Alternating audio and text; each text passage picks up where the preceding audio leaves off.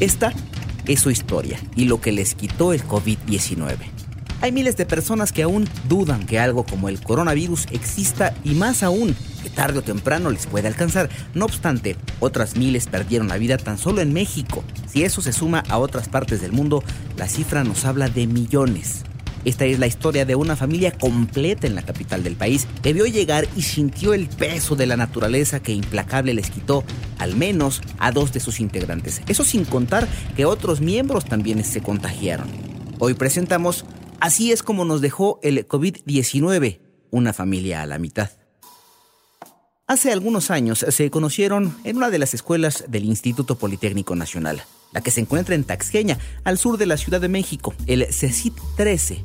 Jamás imaginaron que en ese lugar conocerían a la persona que mutuamente daría un giro a sus vidas. Ella era un poco mayor que él, no obstante, eso no impidió que de inmediato se atrajeran como polos opuestos. Ambos llegaron a ese plantel con sus propias aspiraciones y con sus propias metas, solo que cuando menos se lo imaginaron, sucedió. En el patio, entre clases, ahí, entre los jóvenes. Así se conocieron. Imagínense cómo se pusieron las cosas de intensas que cuando se casan, con todas las de la ley, él, Cristian, tenía solo 19 años. Así empezó una aventura de vida, que no tardó mucho en alcanzar a las familias de ambos porque, así como se los estamos contando, ya estaban en la presentadera en las familias opuestas, ya, saben, te voy a llevar a que conozcas a mi familia y luego el otro, pues yo también porque les voy a decir que nos vamos a casar. Él era el de los detalles, eh, digamos que el que ponía de repente el detalle por acá, el detalle por allá, Primero lo habían mantenido en secreto hasta que fue inevitable que las familias lo supieran porque ambos decidieron que la escuela no era lo suyo. Ellos querían emprender por su propia cuenta y con toda la energía que la juventud regala, su propio camino.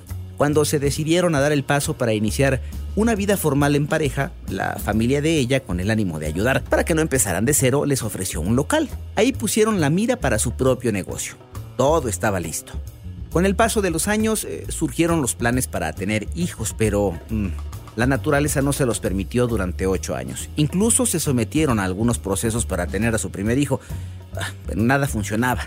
Hasta que llegó el día en que, cansados y lastimados por los procedimientos a los que se sometían, eh, decidieron dejar las cosas como estaban. Simplemente no se podía, pero no imaginaron que exactamente después de que dejaron de lado todo eso, todos esos intentos, las cosas simplemente ocurrieron. Llegó el primogénito. Cristian le puso otro color a la vida de la pareja. No obstante, ahí no pararían las cosas. Dos años más tarde llegó Gael. La familia estaba completa. Hoy son dos adolescentes transitando a la juventud. El más grande tiene 15 años y Gael 13. El primogénito está a punto de dejar la secundaria. De hecho, espera que continúe el proceso para hacer examen de admisión a alguna escuela que le permita seguir estudiando una carrera la UNAM, el Poli, donde se conocieron sus padres, por cierto, o qué tal un bachilleres. No importa, lo importante para él es seguir y llegar a la universidad. Así empezó la historia de una familia de tantas que hay en la capital del país.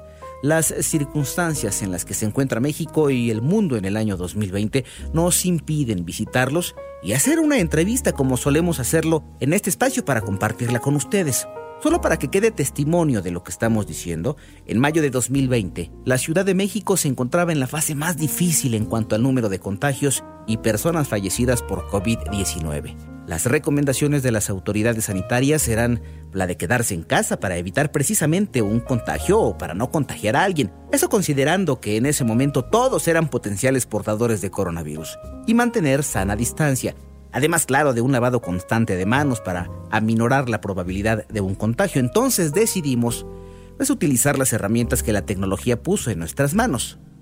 Una llamada telefónica en medio de un confinamiento al que las circunstancias nos han obligado. Y no es que este reportero no pueda salir a hacer su trabajo, es que esa familia está en cuarentena, porque los estudios dicen que están contagiados. A principios de mayo de 2020, la familia de primer contacto de Cristian y Araceli, permítanos definir así a los seres más cercanos como los hijos y la pareja, viven en la alcaldía de Iztapalapa, en la Ciudad de México, la colonia Francisco Villa. Ya para entonces las familias mexicanas, las que podían y querían hacerlo, se quedaban en casa.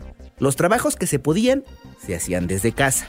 Había clases en línea y en algunas escuelas iban terminando los ciclos eh, de manera anticipada, pero los dieron por concluidos. La familia de Araceli estaba compuesta por su esposo, sus dos hijos y su hermano.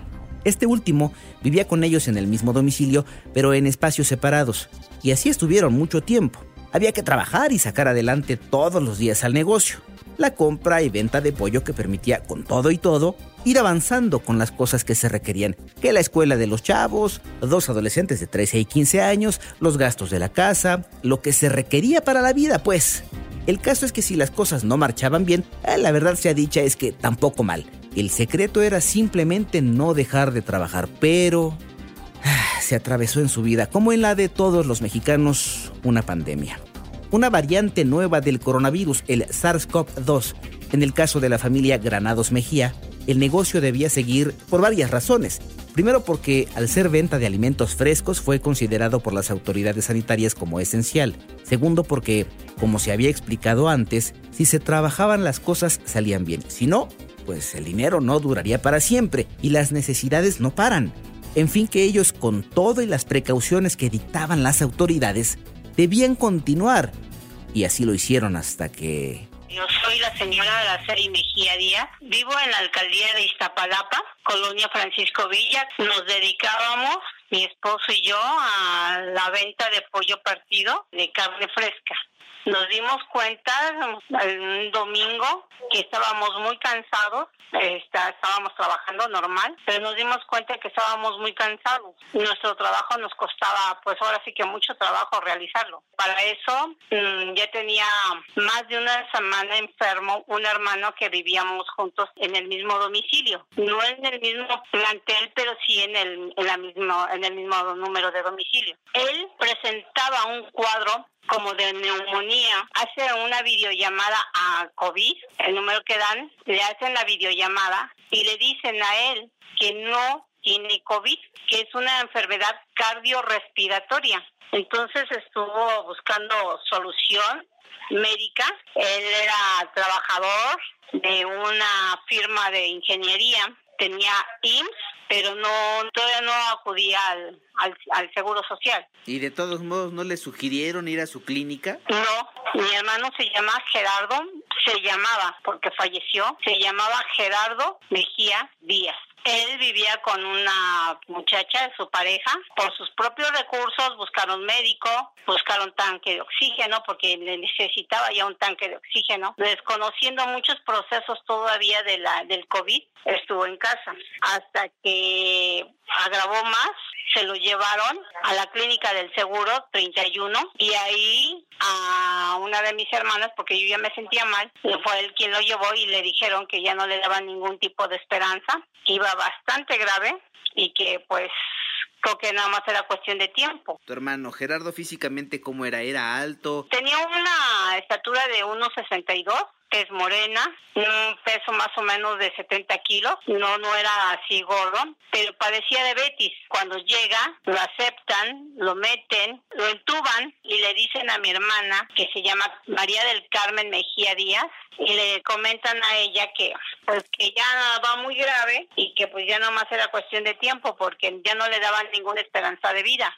Él tenía 46 años. Fue el domingo 3 de mayo, en el día que lo internan. Para el domingo, como a las 9 de la noche, me informan que pues falleció. ¿Cuál fue el diagnóstico del fallecimiento? Un paro cardiorrespiratorio nada más la pusieron ahí, pero nunca le pusieron sospecha de COVID, nunca le pusieron nada al, al acta de defunción. Al otro día, este, cosa durante la madrugada se les entregaron el cuerpo y el día lunes este, tenían que, que enterrarlo o cremarlo. ¿Esa fue la indicación? Ajá. ¿Por qué?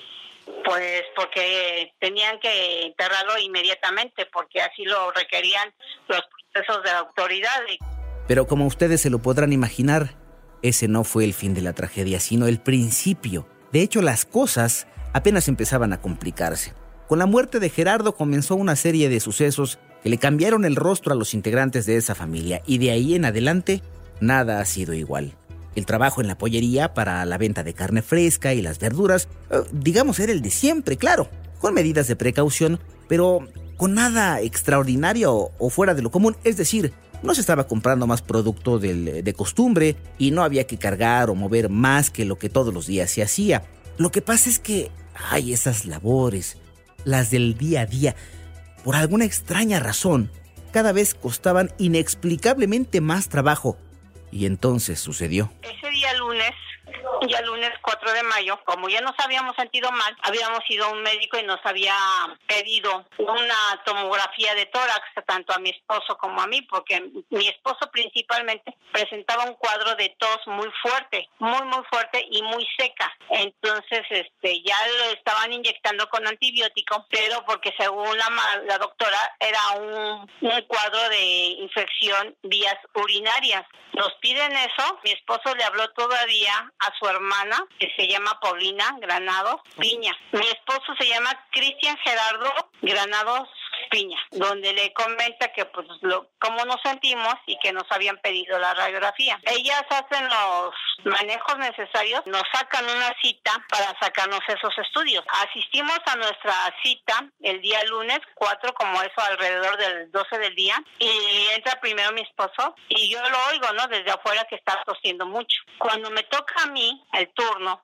me doy cuenta que pues el cuarto es excesivamente frío y me hacen las tomografías. El técnico que nos atendió me pregunta, señora, ¿qué es de usted el paciente anterior? Porque pues me dio, se dio cuenta que iba yo con él. Y le digo, es mi esposo. Y me dice, venga para acá un momento más. Me mete otra vez al cuarto y me dice, su esposo viene muy mal. Su esposo ya trae COVID. Están muy comprometidos sus pulmones. Necesita buscar clínica ya que lo internen, dice, porque viene bastante mal. Otra vez me repitió, su esposo ya trae COVID. dice, y usted ya también está mal. Dice, pero usted no está, no tiene la gravedad que tiene la gravedad de esa cosa.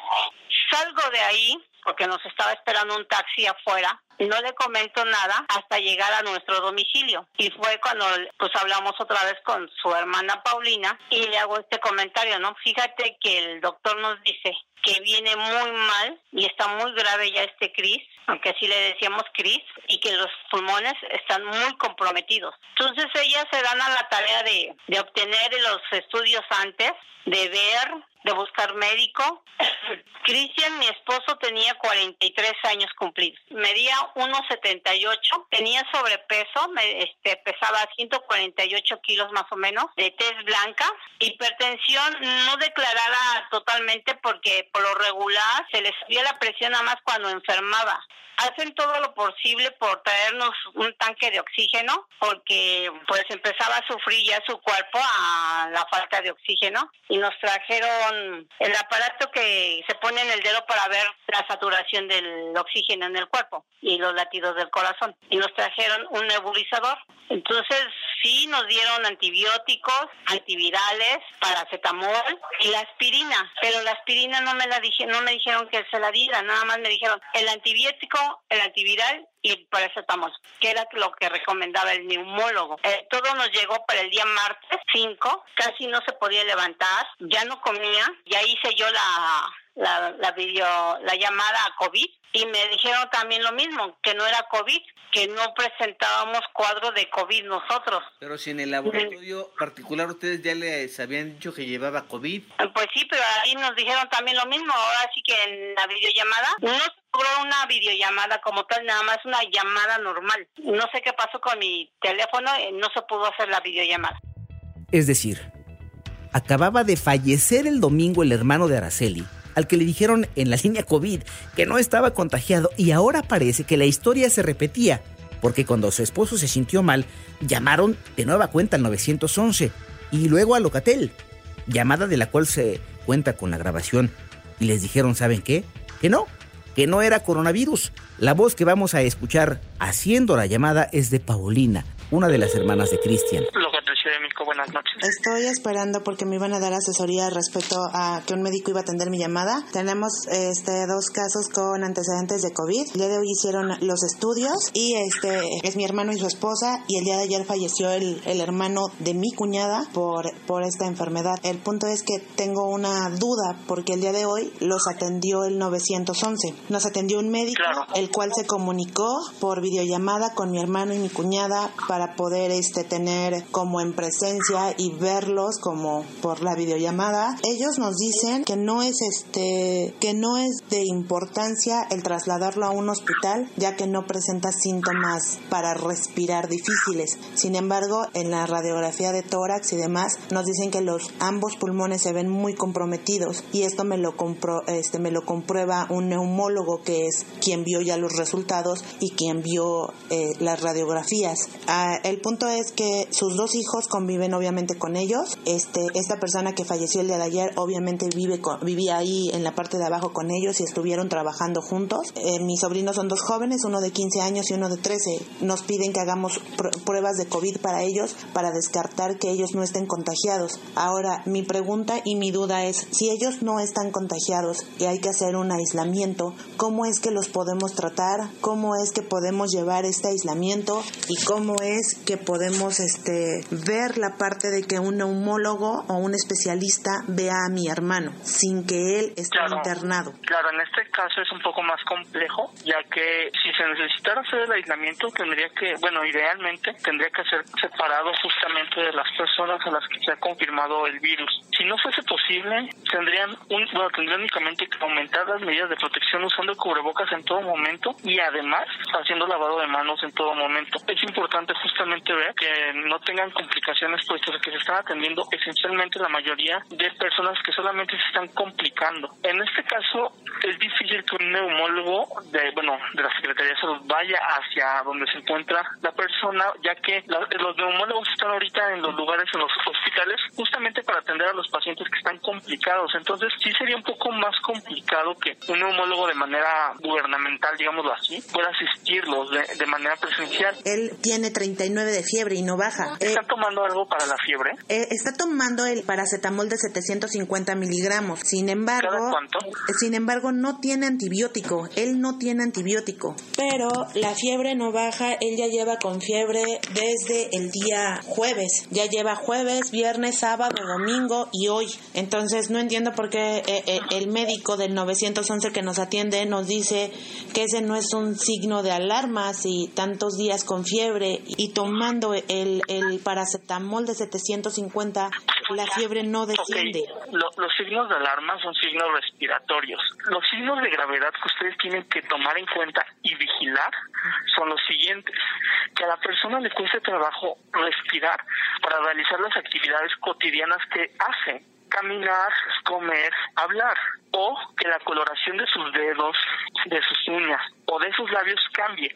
Y esta en lugar de ser, bueno, en la mayoría de nosotros es un tono rosita, cambia un color azul o morado.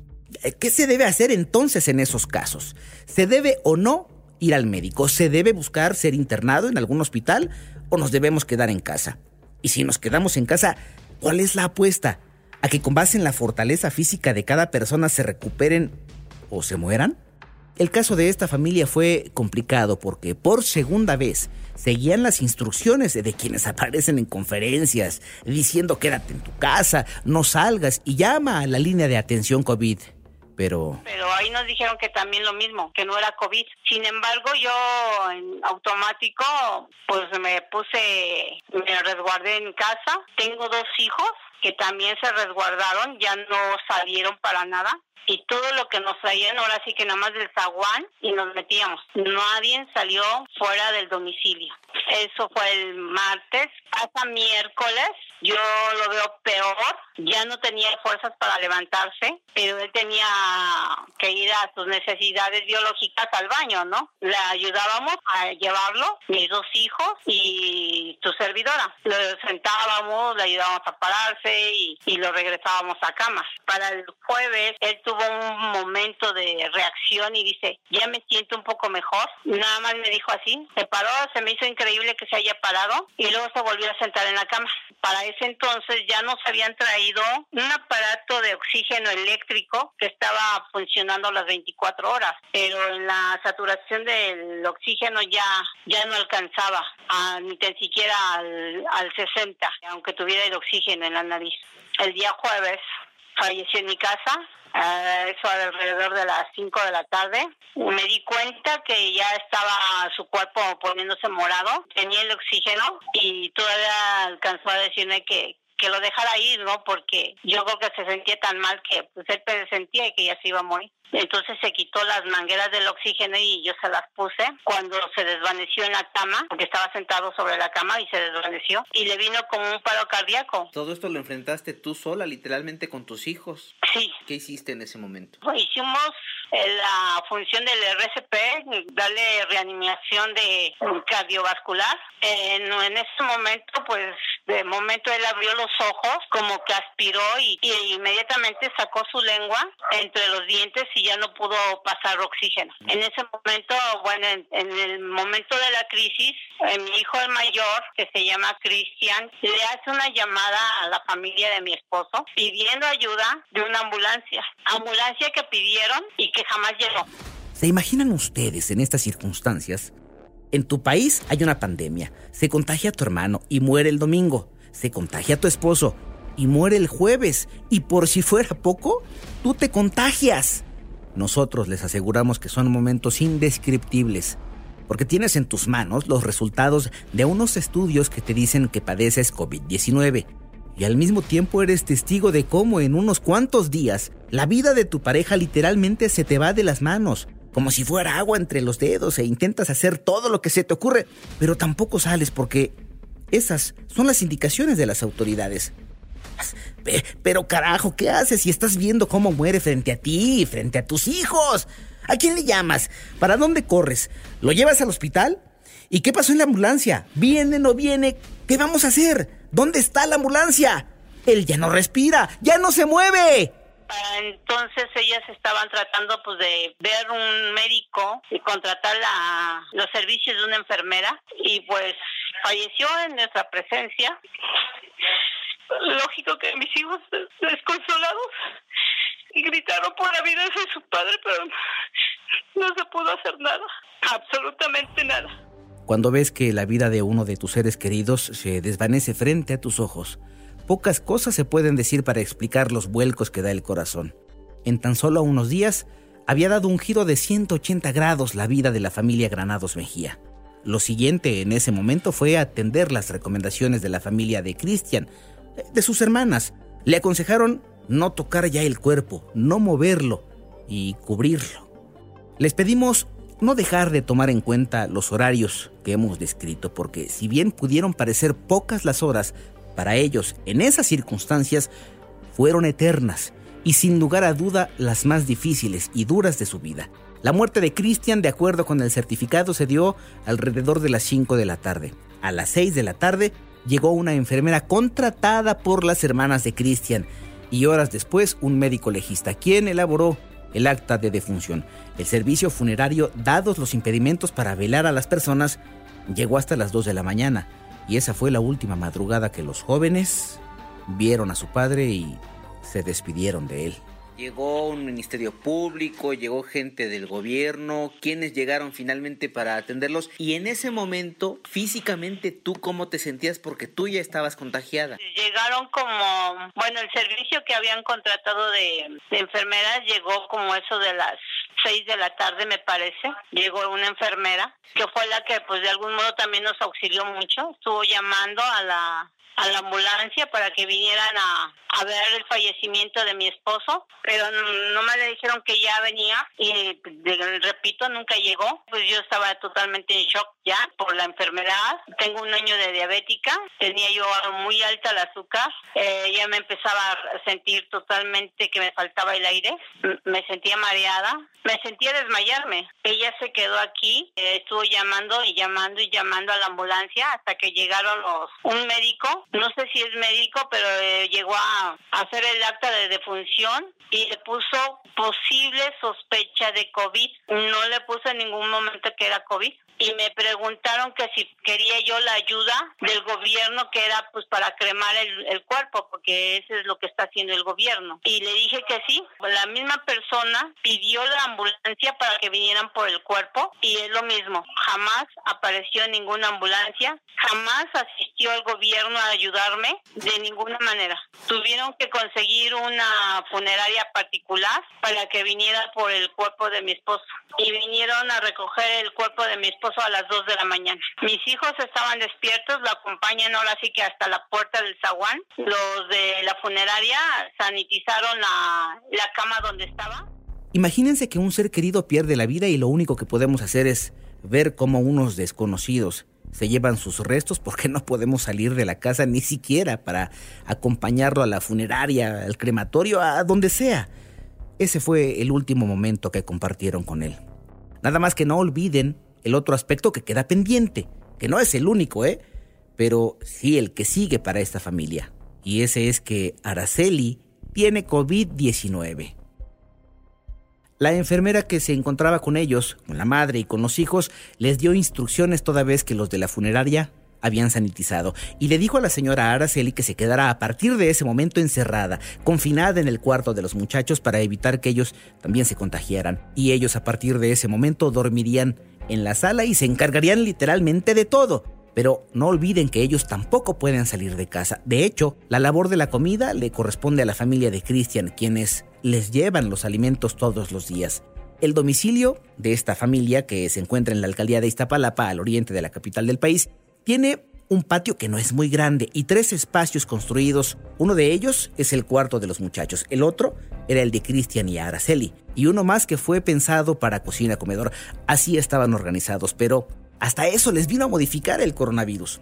Bueno, pues fuera de ese domicilio, como sucede en millones de casas en México, pasa el camión de la basura. ¿Pero qué creen? no puede ser posible. Ahora resulta que hasta para eso hay que luchar, para que se lleven las cosas que pertenecieron a un fallecido por coronavirus. A la muerte de mi esposo, todo la ropa que tenía en la cama, la que él había vestido, se hace un baño de, cloro con agua, se pone al sol y al momento de quererla tirar a la basura. Los de la basura simplemente no se la quieren llevar. Pasan 10 días y nadie se quiere llevar la las bolsas de basura. Nos dijeron que, que nadie quería entrar o nadie quería llevarse la basura del zaguán para afuera. De todas maneras era lo mismo. Nadie, nadie quería llevarse la basura. Los del servicio de la basura también nunca dijeron yo me la llevo por el asigmatismo de que pues había COVID en esta casa. Hasta que alguien, uno de mis cuñados, habló con uno de la basura y se la acepta llevar por 250 pesos. Ya habían perdido la vida dos integrantes de la familia. Estaban encerrados. Las personas fuera del domicilio tenían miedo de acercarse y las autoridades en dos ocasiones los habían dejado así, como se encontraban en ese momento. Lo que seguía entonces era ayudar a toda costa a Araceli, es lo único que le queda a ese par de adolescentes que estudian la secundaria. Pero ahorita les platico cómo le están haciendo también. Ese es otro tema, ¿eh? Espérenme tantito para poder seguir estudiando. Déjenme primero platicarles de Araceli porque ella necesita o necesitaba en ese momento que la viera urgentemente algún médico. Ya habían ellos visto lo que pasaba si se confiaban en una línea telefónica, entonces no se arriesgarían y de nueva cuenta con el apoyo de la familia de su finado esposo, ahora su finado esposo, ella fue atendida. Entre todos se organizaron, cooperaron como lo han hecho desde entonces y pagaron para que un neumólogo la revisara y así sucedió. Las cuñadas eh, se han encargado de conseguir medicinas y oxígeno. Y todo parece indicar que ahora sí, con vigilancia médica, Ara como la llaman sus cuñadas, está a punto de librarla. Afortunadamente ahorita sigo con el oxígeno, pero nada más sigo en las noches. Ya en el día no necesito el oxígeno. Mi saturación de oxígeno es de 93 a 97 y entonces nada más me ponen el oxígeno nada más para dormir. ¿Han estado en contacto con ustedes las autoridades del eh, gobierno a través de la línea COVID? Apenas vinieron porque pues digo, el que la que se ha meneado es mi cuñada con todos los procesos y vino médicos de la alcaldía a ver mi, mi cuadro, ¿no? Y ellos dicen que sí, sí efectivamente fue un cuadro de COVID, quedaron en que iban a venir para seguir que realmente salga yo de mi cuadro totalmente, que cumpla yo con mi, la cuarentena dentro de casa, que mis hijos estén bien y que también cumplan la cuarentena dentro del domicilio. No, pues, no es fácil mantenerse encerrados en la casa. Ustedes más que nadie lo saben porque casi todos hemos tenido que formar parte de esa política, pero es aún más complejo para alguien que tiene COVID-19 quedarse en su domicilio. En el caso de la señora Araceli y sus hijos, reciben comida por parte de la familia de Cristian, quienes se turnan para llevarles alimentos que dejan en la puerta de su casa para después alejarse y dirigirse a su propio resguardo. El gobierno de alcaldía de la territorial de aquí de la colonia Francisco Villa me mandó una caja con una despensa y me dio 400 pesos en vales del Mercomuna. El gasto de los médicos, de los medicamentos, lo llevan tanto pues familiares míos como familiares de mi esposo. ¿Qué va a hacer? Porque tiene usted dos chavos, uno de 15 y uno de 13. O sea, ¿cómo le va a hacer para la manutención? Pues Sí, porque están en la secundaria. El grande, el de 15 años, está por salir. Lo poco que habíamos juntado se acabó. Se acabó el dinero, ya no tengo dinero. Y si de algún modo he sobrevivido es gracias a la, pues a la bondad de la gente, de que no me han dejado. ¿Qué pasó con el negocio? Está cerrado. La idea, pues, que tiene usted es salir adelante ahorita de esta situación y reabrir el negocio. ¿Eso es lo que usted va a hacer? Eso quisiera hacer yo, pero depende mucho también de algún modo de la cliente porque al, pues todo se sabe, de todo se enteran. Al, al saber que mi esposo murió de COVID, no sé cómo vayan a reaccionar después. Si tenga yo posible venta o la gente simplemente me va a dejar de comprar porque tuve COVID-19. ¿Recuerdan que les comenté que les iba a explicar lo que sucede con las clases de los chavos, de los hijos? Es que si no es una es otra, caray. Resulta que para quienes están en el sistema que depende de la SEP, aún no dan por concluido el ciclo escolar. Bueno, están a punto porque el ciclo escolar ya se definió que a partir de junio queda prácticamente terminado, el primer viernes de junio. Bueno, pero resulta que estaban tomando clases a distancia. ¿Pero qué creen? Sí, que están en la secundaria y además ellos, supongo, han seguido eh, teniendo clases a distancia. Sí, porque han mandado los trabajos los maestros por vía este PDF que, que puedo bajar yo del celular. Internet. Ah, internet, pero pues todo es bajo celular porque no tengo internet así bien puesto, o sea, yo no tengo Easy, no tengo Total Play ni, ni, ni Telcel, yo no tengo nada de eso, solamente me, me recargan el, el celular y de ahí es cuando aprovechamos y y bajamos tareas y ellos trabajan así. Y supongo que también para esas recargas les están echando la mano en su familia. Sí. Sí. Es que se debe entender que no todos tienen las mismas posibilidades y las mismas oportunidades. Por ejemplo, en este caso, dadas las circunstancias, pues los jóvenes tienen que basarse en lo que se transmite en algunos canales de televisión, pero no es suficiente porque de todas maneras requieren en estos tiempos el Internet como una herramienta para sus actividades académicas. Y apenas están empezando. Porque en el caso del más grande, de los dos, el de 15 años, está a punto de salir de la SECU y va a hacer su examen en la Comipems, que por cierto se pospuso, pero quiere seguir estudiando y seguramente será necesario contar con Internet. Pero a ver cómo le hacen, ¿eh? Vamos, paso a paso. Primero piensan en este momento en su recuperación, luego lo que venga. En fin, le pedimos a Araceli, la sobreviviente, que nos compartiera qué es lo que necesita para que las autoridades, así, sin rodeos, tengan la información necesaria para darle atención, la atención que antes no fue suficiente. Mi esposo, que era el que de algún modo el principal proveedor, yo, aunque los dos estábamos juntos en el negocio, pero el que estaba a diario ahí eh, presente era él. Yo en ocasiones le llegaba a ayudar en el día, pues ya no está y no tengo a quien, quien me provea, ¿no? Entonces tengo que salir a, a, buscar ese sustento yo para mis hijos, ver qué puedo hacer yo o qué puede, en qué me puede ayudar la alcaldía o el gobierno, porque tengo a dos hijos que mantener y que están en un proceso de escolar. ¿Qué necesita en este momento usted, no solo para, para hoy, sino para de hoy y en adelante? Necesito una pensión que me ayude al sustento de mi familia, porque tengo 49 años, soy diabética, tengo dos hijos menores de edad que están cursando la, escuela básica y de aquí que mis hijos cumplan 18 y que sigan este, estudiando, ¿quién les va a proveer la manutención escolar? Y aparte, alimentaria. De algún modo los vecinos me han ayudado con despensas que es lo que también me ha ayudado bastante. Seguir con los médicos porque ah, no sé si sea todo igual, todos los pacientes de COVID que han sobrevivido sea igual, pero cada uno totalmente, sumamente débil simplemente levantarte te cuesta trabajo, no ya no es la respiración, las fuerzas no las tienes para levantarte. Y yo lo vi con mi esposo, ¿sí?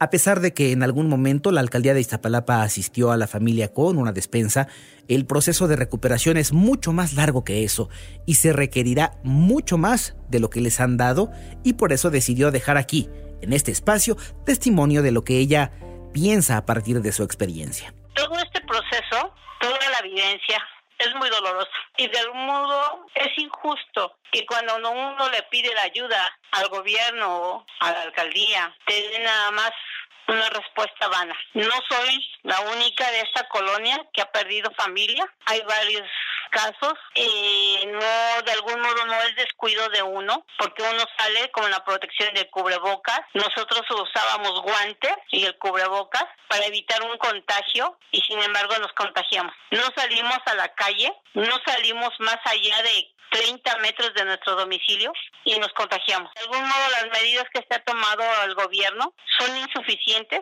y fallan, definitivamente fallan, porque sigue habiendo contagios. Y sí, en este caso la responsabilidad corresponde a tres niveles de gobierno, el de la alcaldía, Iztapalapa, el de la entidad, la Ciudad de México, y el federal, que es el gobierno de la República y quien, por cierto, dicta las medidas sanitarias.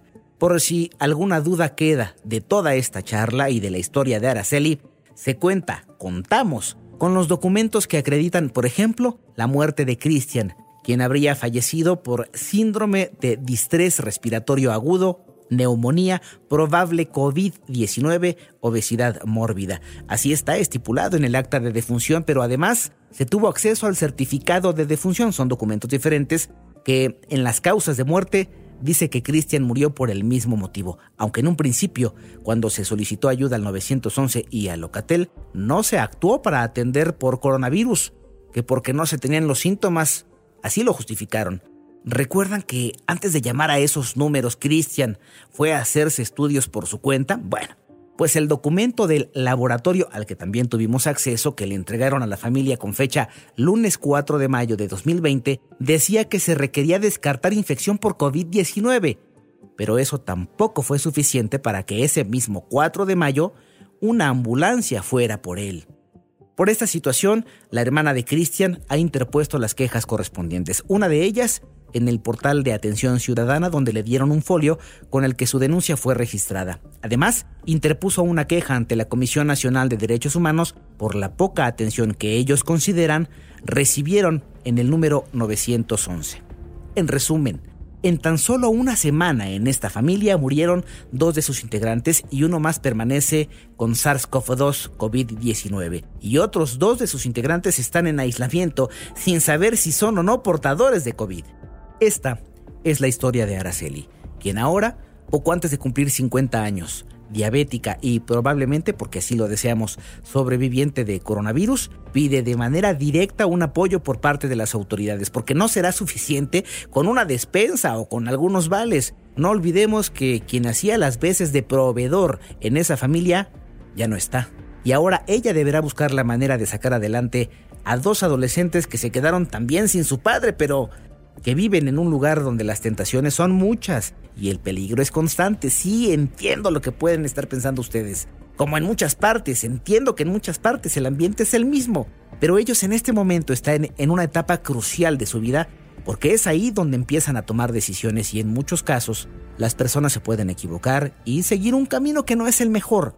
Por eso es que Araceli le pide al gobierno federal, al de la Ciudad de México y al de la alcaldía que no la dejen sola, va a requerir apoyo económico y detalles, por ejemplo, detalles técnicos como el Internet, al menos para que los chavos continúen lo que queda de escuela. Recuerden que es en línea y les están dejando tareas. Ya está por concluir el ciclo escolar, pero tienen que terminarlo. Ojalá no le vayan a salir a Araceli con una tarjetita de mil pesos mensuales, porque entonces la pregunta, o les preguntaríamos nosotros a ustedes, ¿con eso la librarían para la manutención de un hogar? Ahí les dejo a ustedes lo que consideren como la mejor de las respuestas. Hasta aquí la historia de Araceli, algo que en estos tiempos se ve cada vez con más frecuencia. Familias que se quedan sin alguno de sus integrantes o varios. Cambios en todos los sentidos, en lo emocional, en lo social, en lo económico. Y para todo ello lo que tenemos para salir adelante es a nosotros mismos. Eso mientras las fuerzas nos lo permitan. Yo soy Pepe Toño Morales y agradezco como siempre la participación para la entrega de este capítulo titulado Así nos dejó el COVID-19 una familia a la mitad en Vamos con Toño de iHeart Radio de Javier Flores, César Alvarado y Juan Pablo Naranjo. Les dejo como siempre para cualquier comentario, duda, invitación o insinuación las siguientes redes sociales. Arroba en vivo y arroba 889 Noticias, donde nos leemos permanentemente. Por favor, Cuídense mucho y aquí los espero en una próxima emisión de Vamos con Toño porque ya saben, si me buscan, me encuentran. Ay, me siento como encerrado. Falta mucho para que este encierro se termine. Ya no aguanto más.